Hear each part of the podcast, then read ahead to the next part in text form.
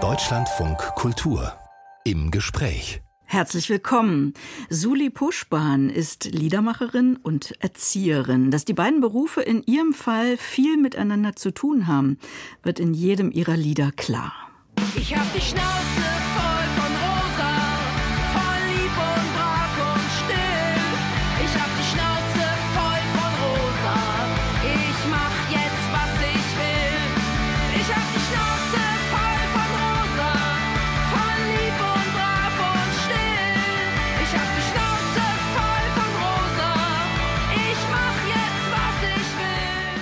Ich habe die Schnauze voll von Rosa. Das ist ein programmatischer Hit der Kinderliedermacherin Suli Puschbahn. Schön, dass Sie heute bei uns sind, live und in Farbe und mit Gitarre. Herzlich willkommen. Ganz herzlichen Dank für die Einladung. Was erzählt denn dieser Song über Sie selbst, heute 58 Jahre alt, und über die Mädchen von heute? Also über mich selbst erzählt er vielleicht auch, dass ich, naja, immer schon Feministin war und ich wollte halt gern irgendwann einen Song schreiben über, oder ein bisschen so gegen Rosa.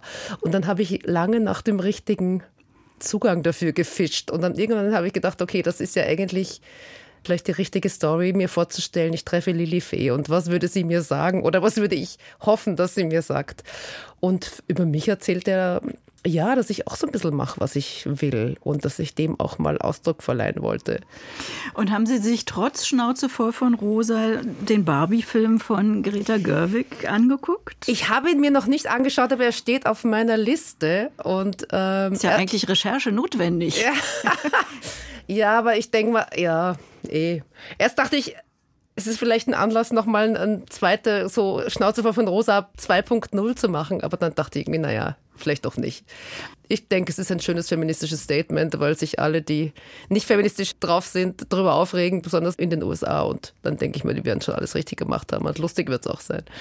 Ursprünglich hat Suli Puschbahn in Wien Sozialarbeit studiert. Wir haben gerade schon so ihre leichte Färbung gehört beim Sprechen. Seit 30 Jahren lebt sie in Berlin, hat als Erzieherin im Hort einer Grundschule gearbeitet und zugleich hat sie sich erfolgreich als Kinderliedermacherin etabliert.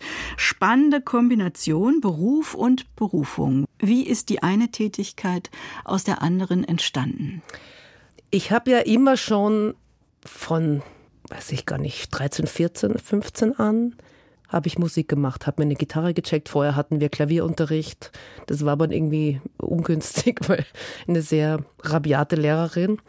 Und dann habe ich mir eine Gitarre gecheckt, habe angefangen, Lieder zu singen. Mir hat mir das beigebracht. Und dann war ich in Berlin plötzlich an dieser Grundschule und habe mit halt im Hort Kinder betreut und war dadurch halt ständig von Kindern umzingelt.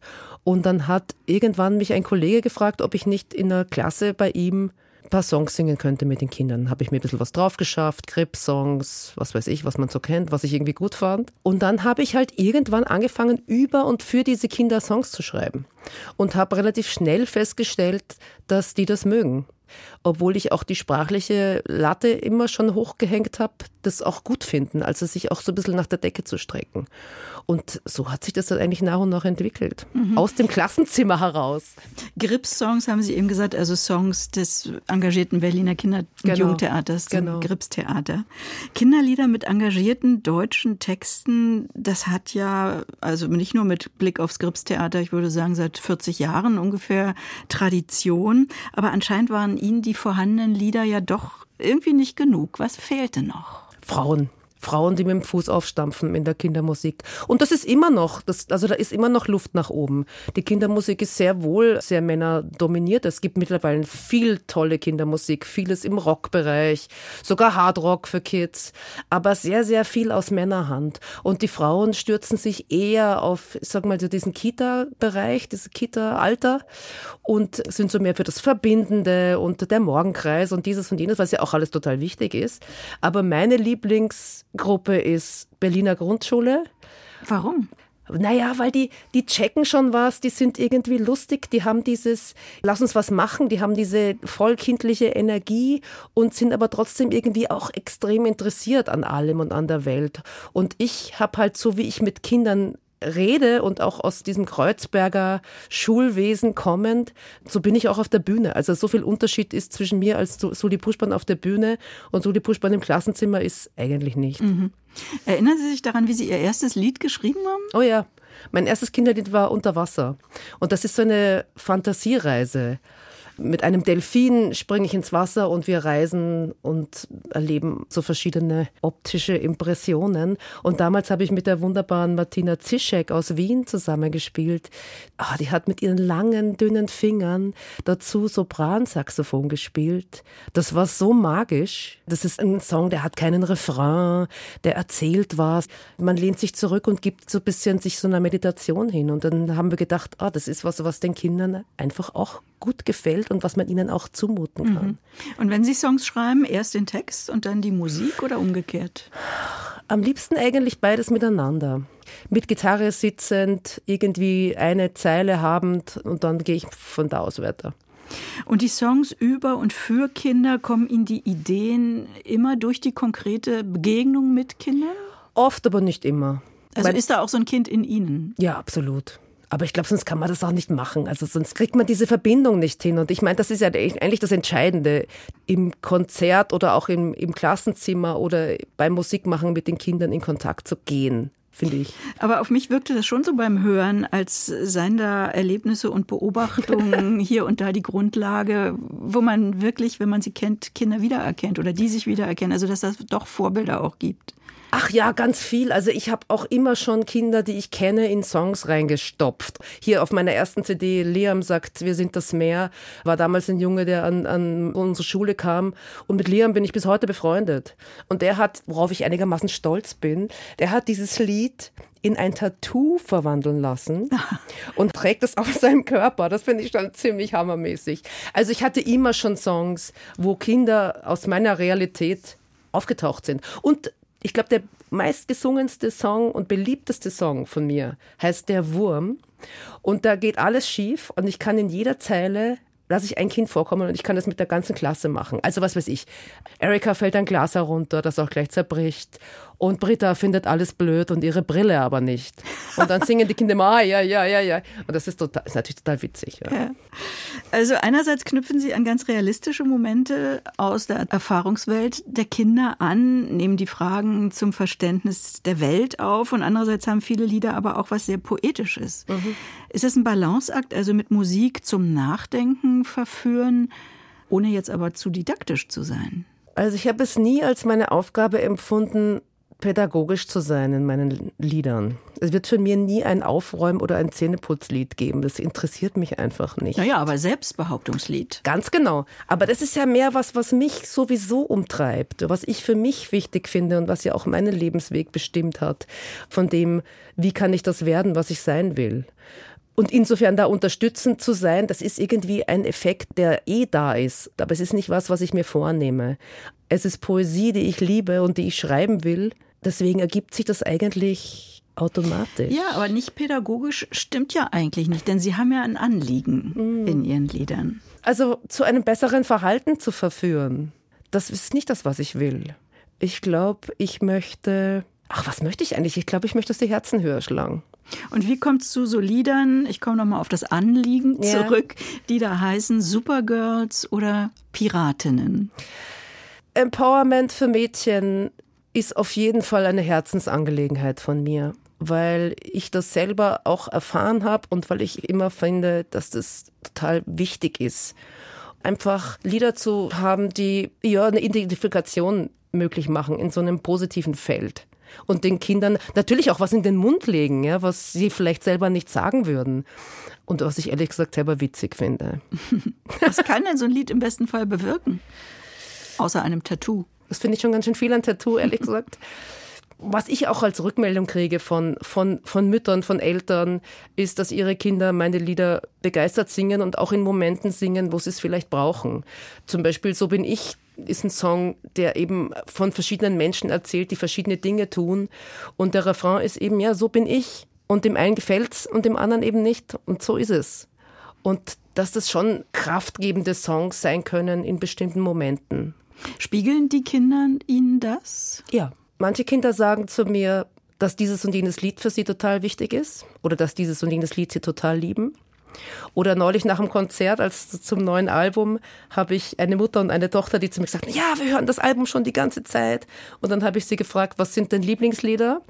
Und die Mama hat gesagt, das Nachtlied mit Peter Schindler. Und das Kind hat gesagt, verkackt.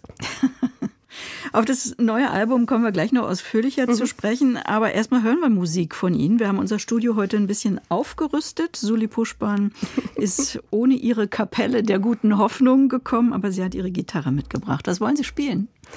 Ich hätte jetzt gesagt, ich spiele eine gute Frage von meinem neuen Album, das mit ein Lied, das mit Dota Kehr entstanden ist. Mhm, nur zu.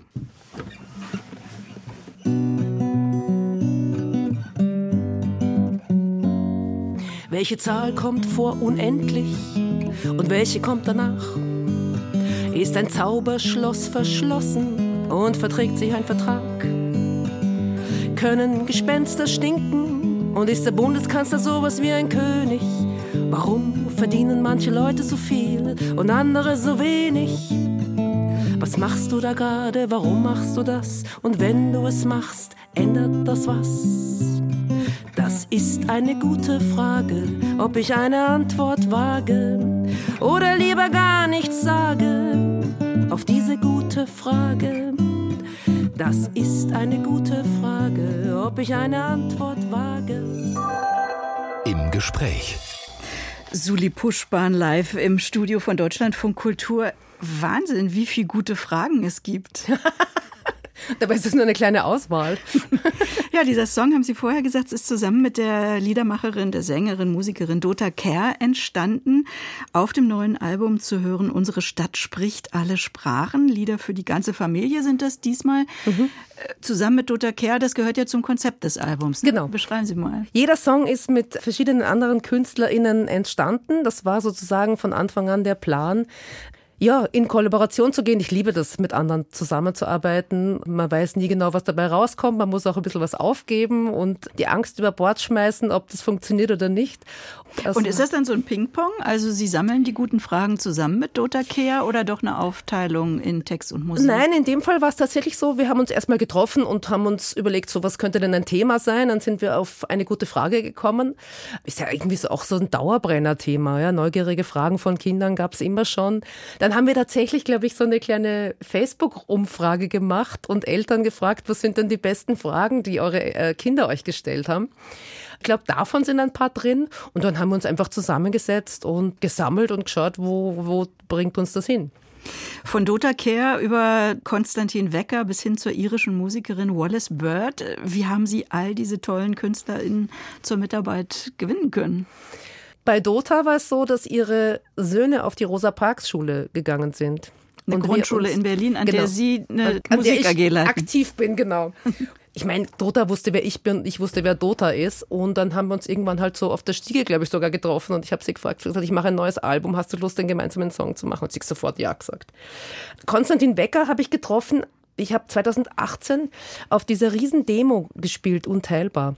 Mit 50 Kindern habe ich da zwei Songs gesungen, vor 100.000 Leuten. Das war unfassbar. Und Konstantin Wecker hat vor uns gespielt. Und nachher habe ich ihn angesprochen im Backstage, ob er an einem gemeinsamen Projekt interessiert wäre. Und er hat sofort gesagt, auch ja, schreib mich an, wenn es konkret wird. Und dann war es total easy. Und dann hat er gesagt, er würde gern die Komposition machen. Und als ich dann einen Text hatte, den ich für gut fand und für geeignet für uns beide, habe ich ihm den geschickt und er hat dann die Musik komponiert. Diesmal betonen Sie, dass das ein Album für die ganze Familie Mhm. ist und nicht ausschließlich für Kinder. Ich habe gedacht, das ist ja eigentlich immer so, oder? Jein. Also ich sag mal so, viele, viele KinderliedermacherInnen schreiben das auf ihre Alben drauf, aber es ist dann eben doch oft Kindermusik. Und auf meinem Album jetzt hier sind definitiv zwei, drei Songs, wie zum Beispiel Was ich an dir liebe, ein Liebeslied, das ich mit Toni Geiling gemacht habe, der übrigens auch Kinderliedermacherin ist und wir haben gar kein Kinderlied gemacht, wo es einfach um so eine Langzeitbeziehung geht. Was das heißt für zwei Menschen, lange miteinander und einander zu lieben. Da könnte ich mir vorstellen, dass das Kinder eher weniger anspricht. Aber ich meine, letztendlich, man weiß es nie. Wie war überhaupt der Übergang von dem, ich mache nebenbei Musik zu, ich will das jetzt professionalisieren? Also, wie sind Sie da vorgegangen? Äh, Es hat sich so entwickelt. Also durch das Singen im Klassenzimmer habe ich gemerkt, okay, ich habe irgendwie diese Fähigkeit auch Kinder zu begeistern fürs Singen und für die Musik. Und dann war irgendwann klar, okay, das kann man auch im Konzert machen. Und habe ich damit angefangen, habe gelernt, so was hält die Kinder bei der Stange, was muss an Mitmachen und Mitsingen. Naja, das ist wichtig. Ne? Ge- Genau, an Mitsingteilen dabei sein, damit die nicht äh, nach einer halben Stunde finden, es ist jetzt alles hier zu langweilig. Und dann habe ich das nach und nach gelernt. Irgendwann war ich auf einem Festival, das war so 2008, bei dem lieben Kollegen Ferry in Frankfurt. Und da war Donikel, das ist der mit dem Fliegerlied. Ja, flieg, flieg, flieg, Flieger. Und der hatte eine, eine Band damals und ich dachte, oh, jetzt will ich auch eine Band. Und dann habe ich Maike Scheel, meine damalige Bassistin, kennengelernt und dann haben wir sozusagen die Kapelle der guten Hoffnung aus der Taufe gehoben. Ja, und dann kam irgendwie so eins zum anderen und irgendwann hat sozusagen die Kindermusik mein Erzieherinnen-Dasein überholt. 2019 sind Sie mit dem Musikautorinnenpreis der GEMA ausgezeichnet worden in der Kategorie Text. Was legt man da für Kriterien an? Also was macht für Sie gute Kindermusik aus? Für mich macht gute Kindermusik aus, dass man musikalisch nicht sofort hört, dass es Kindermusik sein soll. Das ist das eine. Und das andere ist, dass Kindermusik sich, glaube ich, auszeichnet durch Themen, die sie aufgreift, die einfach für Kinder interessant sind. Ob es lustig ist, ob es was Spannendes ist, ob es was Trauriges ist, auch das ist ja möglich. Was irgendwie textlich herausfordernd und trotzdem für die Kinder spannend aufbereitet ist. Wie erreichen Sie Ihr Publikum? Also jetzt in der Klasse ist ja erstmal ein kleiner Kreis, ne? Sind Sie fleißig auf Social Media unterwegs oder was machen Sie? Auch das, aber ich glaube, das hat weniger Relevanz, ehrlich gesagt, für das Publikum, sondern wir spielen einfach überall in Deutschland, wo es Venues gibt, die Kinderkultur anbieten. Und das gibt es eigentlich überall. Ob es die Zentralstation ist in Darmstadt, ob es der Milchsalon ist hier in Berlin, die Konzerte organisieren. Wir spielen ja regelmäßig im SO 36, das ist so ein bisschen unser Hausclub, weil der halt bei mir um die Ecke ist. in Berlin-Kreuzberg. In Berlin-Kreuzberg. Also an vielen Orten, wo Kinderkultur stattfindet, werden wir eingeladen im deutschsprachigen Raum. Hören wir noch ein Stück vom neuen Album, vielleicht den mit Wallace Bird. Die Iren lebt ja auch in Berlin, ist eine vertraute Musikerin in unserem Programm. Worum geht es in diesem Song Pride? Es geht um die, ja, um den Stolz, homosexuell zu sein letztendlich oder jede andere Form von Liebe und, wie soll ich sagen, Sein. Und dass jede Form davon Platz hat und dass wir allen Grund haben, auf uns selbst stolz zu sein. Suli Puschban, ich habe gedacht, eigenartiger Name. Suli, wofür steht es? Das ist eine, ein Spitzname meines Taufnamens. Der da ist? Ursula. Und die wollten Sie nicht mehr. Ach, ich war irgendwie nie Ursi oder Uschi oder so irgendwie. Und als ich in, in Mödlingen im Süden von Wien in der Schule war, hatte ich eine gute Schulfreundin, Karin. Und Karin sagt irgendwann, ey, wir brauchen irgendwie einen Spitznamen für dich, das ist alles nix. Aber Sula, Suli, Suli wird auch gut. Und von da an bin ich, war ich immer Suli. Also schon richtig lange. Ja, richtig lange. Das geht sich schon aus, haben Sie eben gesagt. Wir hören also diesen österreichischen Akzent, verrückt, wie der sich gehalten hat. Denn die Hälfte Ihres Lebens äh, haben Sie in Deutschland gelebt, die ersten zehn Jahre in Nürnberg, jetzt bald 30 Jahre in Berlin, dazwischen knapp 20 Jahre in Wien. Diesen Lebensweg würde ich mir gerne noch ein bisschen genauer vorstellen. Es gibt Fotos von Ihnen hier mitgebracht aus dem Netz. Da sieht man Sie als Dreijährige im Kleidchen mit mürrischem Gesicht ein Dreirad hinter sich herziehen. Was passte Ihnen damals nicht? Ja, ich kann mich natürlich an dieses Foto nicht erinnern, aber es gefällt mir sehr, sehr gut, weil es so ein bisschen dieses, ach, ich habe jetzt keine Lust mehr, ich will, ich will jetzt was anderes machen und so ein bisschen diesen Eigenwillen, den ich, glaube ich, auch immer schon so ein bisschen hatte, äh, ausdrückt. Ich hab's, ich hab's recht gern, das Foto, obwohl ich die Frisur jetzt nicht so richtig Soli-typisch finde, aber gut. Man, das ist ein Schwarz-Weiß-Foto. Man sieht die Farbe des Kleidchens nicht, aber der Gesichtsausdruck könnte auch sagen, ich habe die Schnauze voll von rosa. Eventuell, ja. Darunter ein Foto, da sind sie Jugendliche, sehen schon zufriedener aus und äh, sind irgendwie mit ihrem Vater, glaube ich, im Wald und schnitzen da an irgendwelchen Zweigen rum. Wir waren viel unterwegs am Wochenende und in den Ferien. Mein Vater ist Österreicher und meine Mama ist Deutsche. Ich komme also aus einer zweisprachigen Ah, ja. Familie. Und wenn Zeit war, also mein Vater war durchaus auch ein Vater, der nicht immer anwesend war, weil, weil gearbeitet, klassisch. Aber wenn, dann hat er uns in die Berge geschleppt oder wir sind, wir hatten so ein Wochenendhäuschen noch eine Zeit lang. Also Natur war immer ein, ein wesentlicher Faktor. Haben Sie denn schon früh gemerkt, dass die Attribute, die man in den 60er Jahren, in den 70ern gemeinhin Mädchen zuschrieb, nicht ihr Ding sind? Also so bewusst, glaube ich, kann man das nicht sagen. Ich habe gemerkt, dass ich oft als Junge angesprochen werde. Ich hatte fast immer in meinem Leben kurze Haare, also ab einem bestimmten Alter auf jeden Fall. Und ich fand im jetzt rückblickend, dass mein Vater und auch meine Mutter eigentlich nicht so wirklich einen Unterschied gemacht haben im Jungs- und Mädchensein, was meinen Bruder und mich anbelangte. Wenn ich, mein Vater was gebaut hat dann, und er hat gesagt, darf ich mitbauen, dann war das total klar, dass das möglich ist. Also mhm. ich glaube, da waren schon auch so die Türen irgendwie offen. Welche Rolle spielte Musik zu Hause? Mein Vater hat Klavier gespielt und meine Eltern fanden, dass mein Bruder und ich auf jeden Fall auch Klavierunterricht genießen müssen. Schon so auch so ein, glaube ich, bürgerliche Mittelschichtsding. Und das haben wir auch gemacht. Und mein Bruder ist tatsächlich beim Klavier geblieben, ist ein ausgezeichneter Jazzpianist. Nicht professionell, aber er spielt ganz, ganz wunderbar. Mhm. Was ist sein Spitzname? Jörg und Jörg und Jörg. Sie haben dann vorhin schon erzählt, ne? Dann wollten Sie eine Gitarre haben und mhm. haben die auch bekommen und so ging das los mit der eigenen Improvisation. Genau. Und ich hatte damals dieses Peter Burschs Gitarrenbuch. Und das war tatsächlich ein richtiges Buch mit Songs halt, wo man dann zu den Songs äh, mehr oder weniger recht und schlecht, was weiß ich, How Many Roads und so weiter, angefangen hat, Gitarre zu üben. Hm. Und letztes Jahr im Sommer haben wir tatsächlich Peter Bursch getroffen in, bei einem Festival. Das war witzig. Mhm. Er sieht immer noch aus wie früher, nur in Grau. haben Sie denn überlegt, Musik zu studieren? Ich habe mir das ehrlich gesagt nie zugetraut. Also damals, als ich jung war, sowieso nach der Matura gar nicht. Und später war es eigentlich nicht so richtig keine Option. Also ich hatte jetzt nicht diesen Wunsch, ich will unbedingt Berufsmusikerin werden.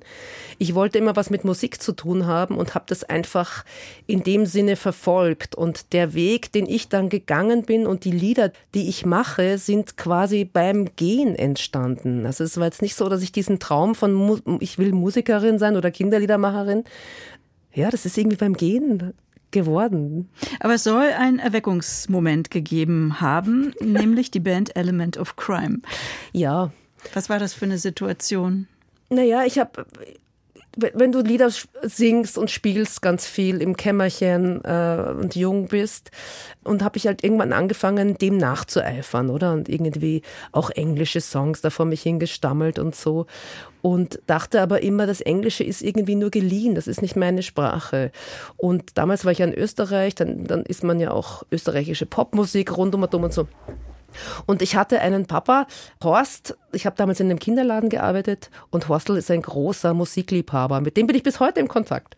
Und der hat dann immer so Mixtapes gemacht. Und unter anderem waren vier Songs von der Platte von Element of Crime auf einem dieser Bänder. Und dann dachte ich, es geht doch. Man mhm. kann doch tiefschürfende Songs machen, die einen gewissen Witz haben und eben nicht in, in, in Plattitüden sich verlaufen. Auf und, Deutsch. Und auf Deutsch sind. Mhm. Ja. Und das war schon so ein äh, gedanklicher, geistiger Türöffner für mich. Sie haben dann Sozialarbeit studiert und sich engagiert in der Wiener Frauen- und Lesbenszene, hm. in einem Krisenzentrum auch gearbeitet für hm. vergewaltigte Frauen und Mädchen. Wie kam das, diese Orientierung in diese soziale Richtung?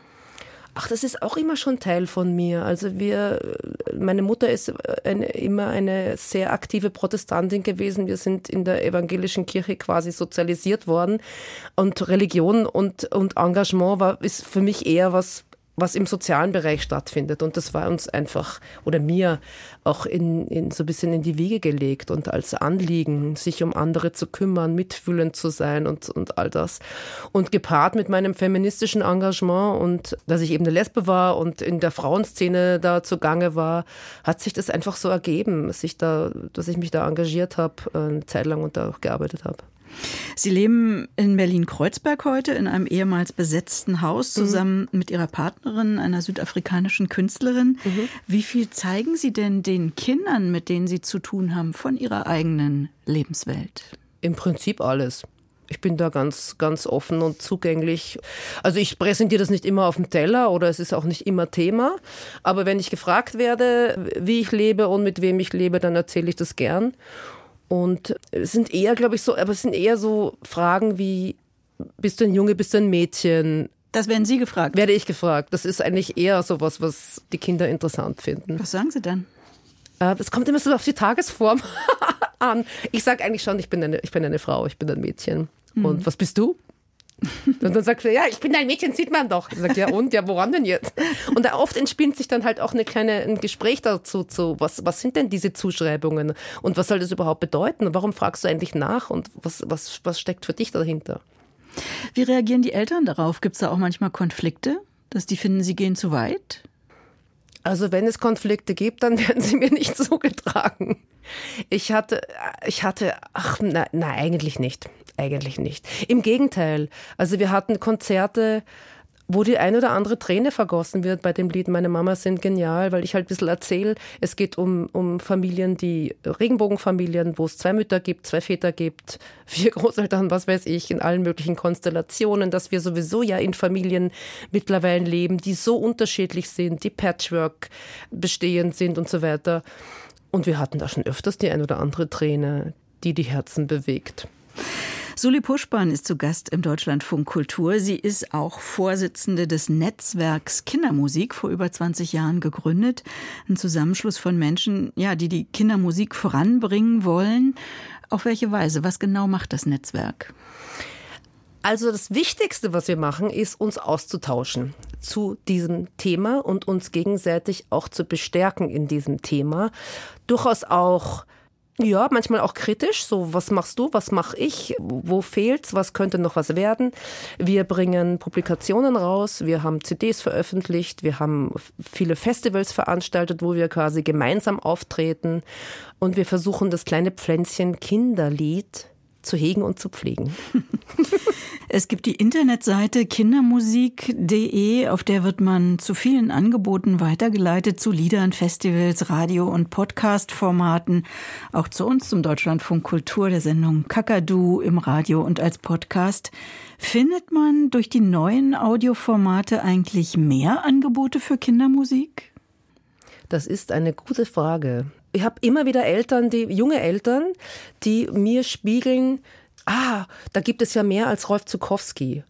Wo ich mir denke, wie kann es sein in einer Zeit wie dieser, dass man die ganze Kindermusik, die da draußen ja ist und in, der ganzen Bandbreite ist, ja, von Deine Freunde bis, ich weiß nicht, Detlef Jöcker, also es gibt ja alles von was mir zumindest gefällt und manche Sachen, die mir nicht so gut gefallen. Aber trotzdem, es gibt eine unfassbare Bandbreite von Kindermusik. Wieso findet man die nicht? Das kann ja nicht sein. Ja, es gibt tausende Playlists auf Spotify mit cooler oder bewegender oder sonst wie Musik für Kinder.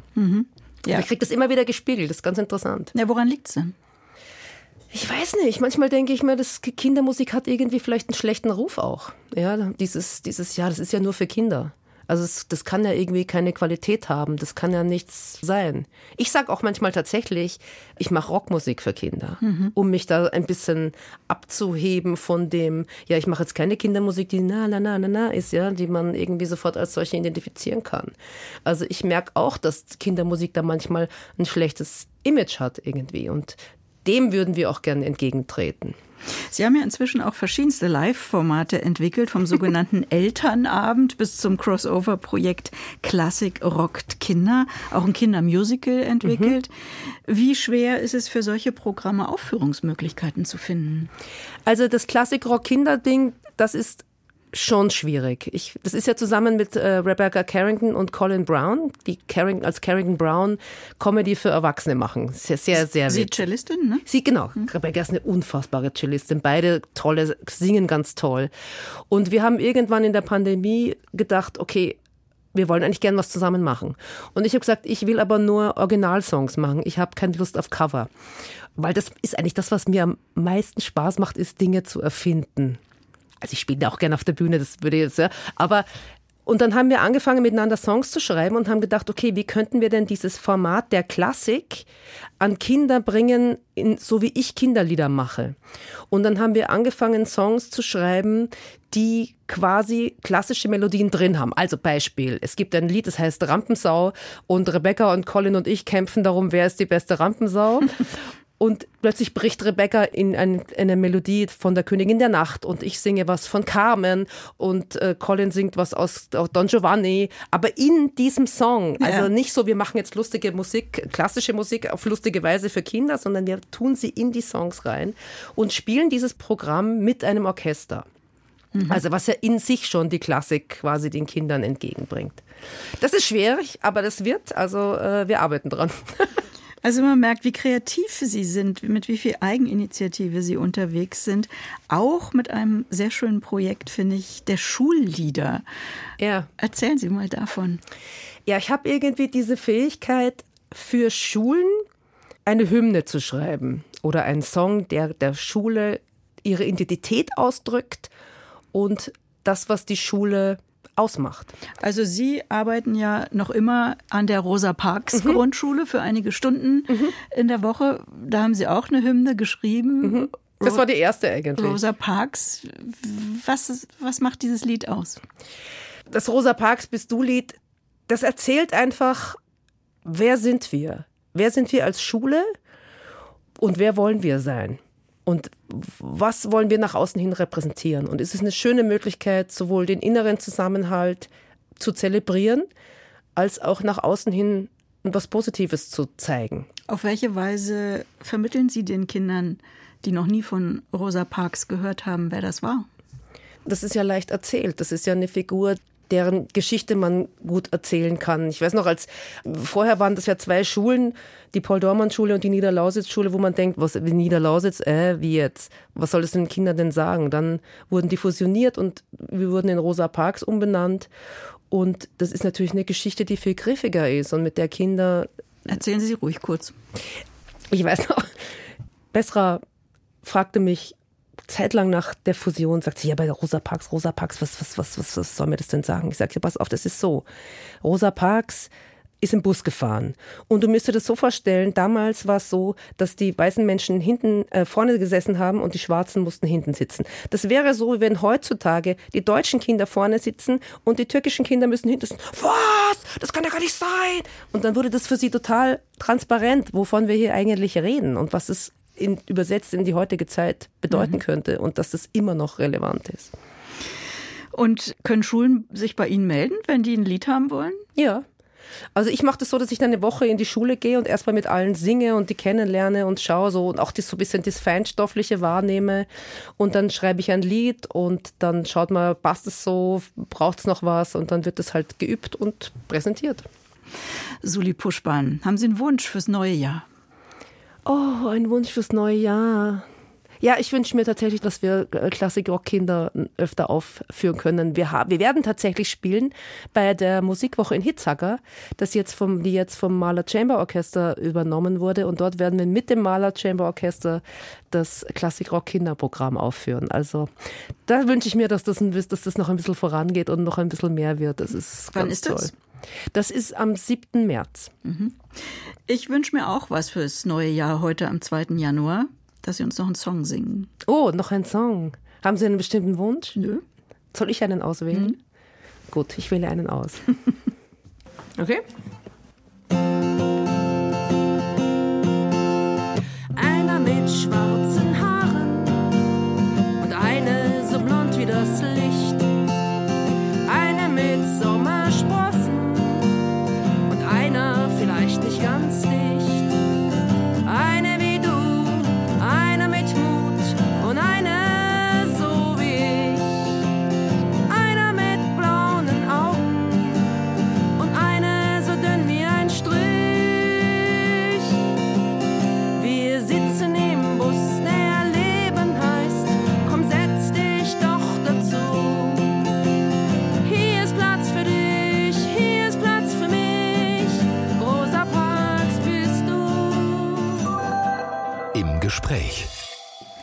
Dankeschön. Suli Puschbahn hat uns, finde ich, gute Energie fürs neue Jahr gegeben. Danke dafür und ja, dass Sie heute bei uns waren. Schnell nochmal ans Mikrofon. Schnell mal Mikrofon. Vielen Dank für die Einladung. Schön, dass ich hier sein durfte. Tschüss. Tschüss.